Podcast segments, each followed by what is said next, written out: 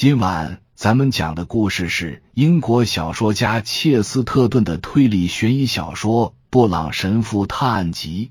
话接上回说到，没错，这就是一团乱麻。伍德很不快的说，然后继续敲打着一幅油画的边框。有天早晨，新继承人突然打破了长时间让人困惑的平静。他采用的方式很奇怪，有些残忍。他一向如此，但是显然是因为急于做个正确的抉择。他选择开诚布公的寻求建议，不是像佩恩一样单独的问这个问那个，而是将一群人聚在一起。他面向众人讲话时的表现，就像下乡的政治家。他称之为摊牌。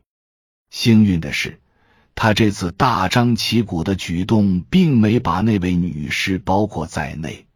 佩恩一想起他的感受，就不禁颤抖。但这个澳大利亚人非常坦诚，他认为寻求帮助和了解信息是自然而然的事，于是就召集家庭会议，像打牌一样。将所有的事摊到桌面上，也可以说他不堪重负，把所有牌都扔在了桌子上，就像一个日日夜夜都为某个问题所困扰的人，终于被越来越大的压力压垮了。在那么短的时间内，半地下的窗户和下沉的步道，此地所有的鬼魅阴影，已经莫名其妙的改变了他。他们中饱含的旧情往事，在他身上有了更多活生生相似之处的体现。包括医生在内的五个人围坐在桌子旁边。佩恩百无聊赖的想着，自己身上的浅色花呢套装和红色头发，一定是这屋子里仅有的色彩了。神父和管家都是一身黑。伍德和达纳威像往常一样穿着激进黑色的深灰套装，也许这种不同正是那年轻人说他还像个人的原因。这时，坐在椅子上的年轻人突然转身开始说话。没多久，这位茫然的艺术家就意识到，原来他说的是这世界上最让他牵挂的事。到底有没有这回事？他说道：“我一直在这么问自己，我快疯了。我从来没想到过，我竟然会思考这种事情。但是我一想到那肖像画，还有韵文，还有那些巧合，或者随你们怎么叫他都罢，我就浑身发冷。到底有没有这回事？”达纳威家族的诅咒到底存不存在？还是它只是一场该死的意外？我到底有没有权利结婚？或者说，我是否要将冥冥中巨大而黑暗的东西，我自己都一无所知的那个东西，引向自己或者别人头上？他转动眼珠，扫视桌子一圈，最后落在神父。不苟言笑的脸上，似乎他的话是对神父说的。眼看着一个迷信的问题抛给了满脑子迷信的判官，本性务实的佩恩实在不能忍受，他要奋起反抗。他就坐在达纳威身边，还没等神父开口，他就先插了嘴：“好吧，那些巧合确实挺稀奇的。”我承认，他说似乎是在强颜欢笑，但是我们肯定，这时他停了下来，仿佛被闪电击中了似的。因为在他打断谈话之后，达纳威猛地转过头，随着他这一动，他的左侧眉毛一下子抬了起来。那一瞬间，对他怒目而视的，恰是肖像中的那张脸，分毫不差。而且更加令人惊骇，其他人都看到了，都仿佛被突如其来的闪电刺了眼，目眩神离。老管家发出一声低沉的呻吟，情况不妙。他嘶哑的说：“我们对付的东西太可怕了。”是的，那神父低声表示同意。我们是在跟可怕的东西打交道，是我知道最可怕的东西，它的名字就叫胡说八道。你说什么？达纳威问，仍旧看着他。我说胡说八道。神父重负道：“目前为止，我没特别提出过什么观点，因为这事跟我没有关系。我只是在这附近临时传道。”达纳威小姐想要见我，但是既然你直接指明问我，当然答案很简单。如果你有正当的理由娶一个人，当然不会有什么达纳威家族的厄运阻止你那么做。一个人不会注定犯下哪怕极为微小的可赎之罪。更不用说像自杀或者谋杀这种罪行，你不可能因为姓达纳威就会违背自己的意愿去做邪恶的事。我也不会因为名叫布朗就怎么样。布朗家族的厄运，他饶有兴趣的补充着。布朗家族的宿命听起来更有意思，在所有人中。澳大利亚人重负道，盯着他。是你告诉我去那样想这事，我告诉你去想想别的事。神父畅快的答道：“你新兴的摄影艺术有何成果呀？照相机好用吗？我知道楼下确实挺暗的。”但是楼上那些空旷的拱廊，只需简单改造，就可以变成一流的摄影工作室。找几个工人给他配上玻璃屋顶，应该是很快的事。真的假的？马丁·伍德抗议道：“我还以为你是这世界上最不想看到那些美丽的哥特式拱门被鼓弄的人呢。”那可是你的宗教最杰出的存世作品，我以为你肯定对那种艺术很感兴趣的，没想到你竟这么热衷摄影。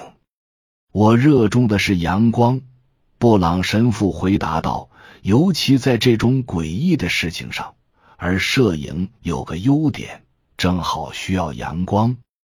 我可以将世上所有的哥特式拱柱碾成粉末，只为拯救一个人的心智。如果你没理解到这一层含义，那么你对我的宗教的了解根本不像你想象的那么多。年轻的澳大利亚人像弹簧一样跳了起来，好像突然变得朝气蓬勃。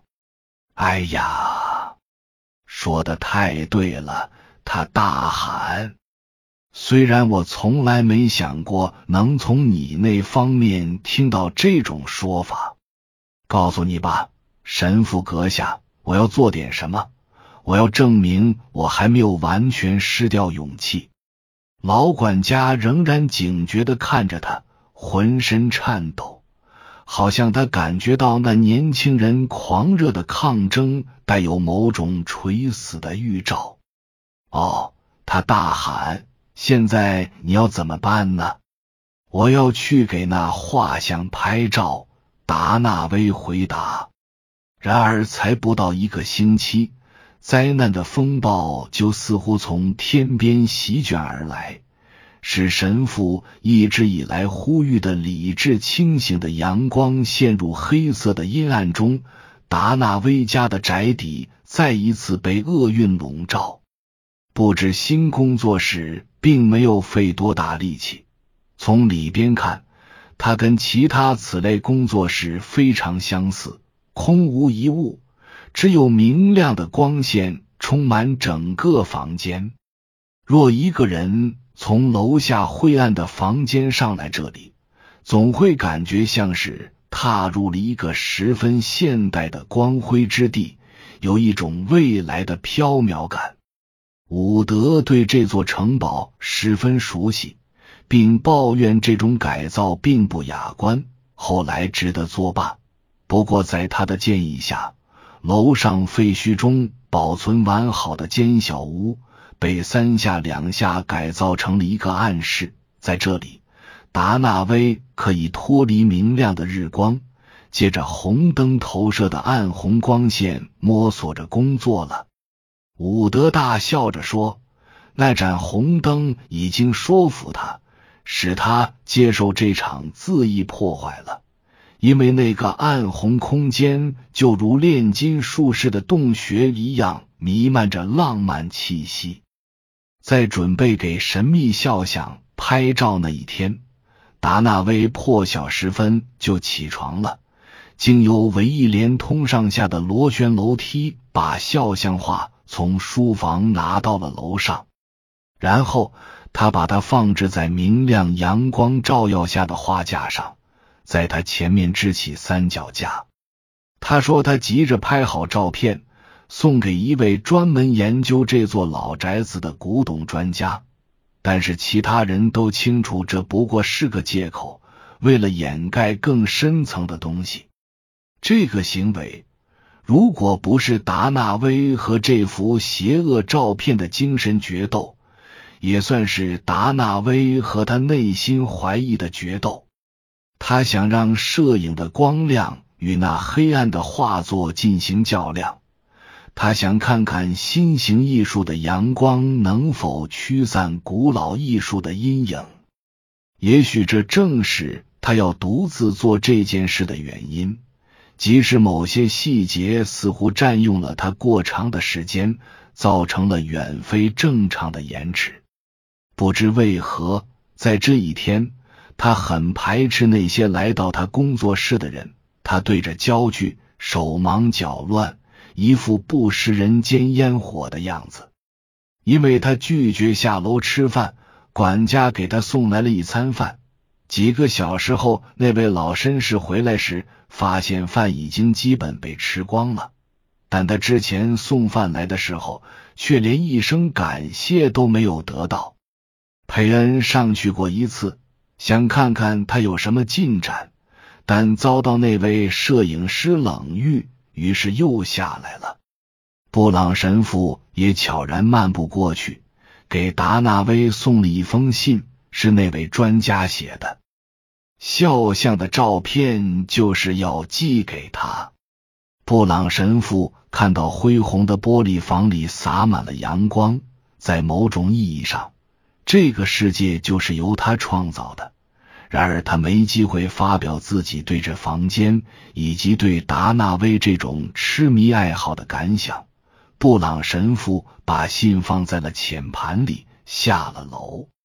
他很快就记起来，自己是最后一个从那唯一的楼梯下来的人。楼上只剩下了一个人，还有他身后的一间空屋子。其他人都站在通往书房的画廊里，旁边那巨大的黑檀木石钟好像一只巨型棺材。你刚去看达纳威的时候，佩恩过了一会儿问他弄得怎么样了。神父一只手摸着脑门，别说我精神出问题了。他带着悲哀的微笑说：“我觉得我是被楼上的阳光要花眼了，看东西不真切。说实话，有那么一刻，我觉得达纳威站在画像前的姿势有点怪异。哦，是那条瘸腿造成的。”巴尼特毫不迟疑的说：“我们不都知道吗？你知道吗？”佩恩冷不丁压低了声音说：“我觉得我们不全知道，或者对他一无所知。他的腿怎么了？他的祖先的腿又怎么了？哦，我在翻读他们的家族档案时。”看到的那本书里有相关内容。伍德说：“我去帮你拿来。”然后他就去了旁边的书房里。我觉得，布朗神父轻声说：“佩恩先生问起那个，肯定是有一定原因的。我干脆全说出来算了。”佩恩说，但声音更低了。不管怎么说，肯定会有个合理解释。随便什么人都可能装出肖像画上那个人的样子。我们对达纳威都知道些什么？他表现的一直很奇怪。以上是由奶锅大叔给您播讲，感谢收听。每天晚上二十一点三十三分准时开聊。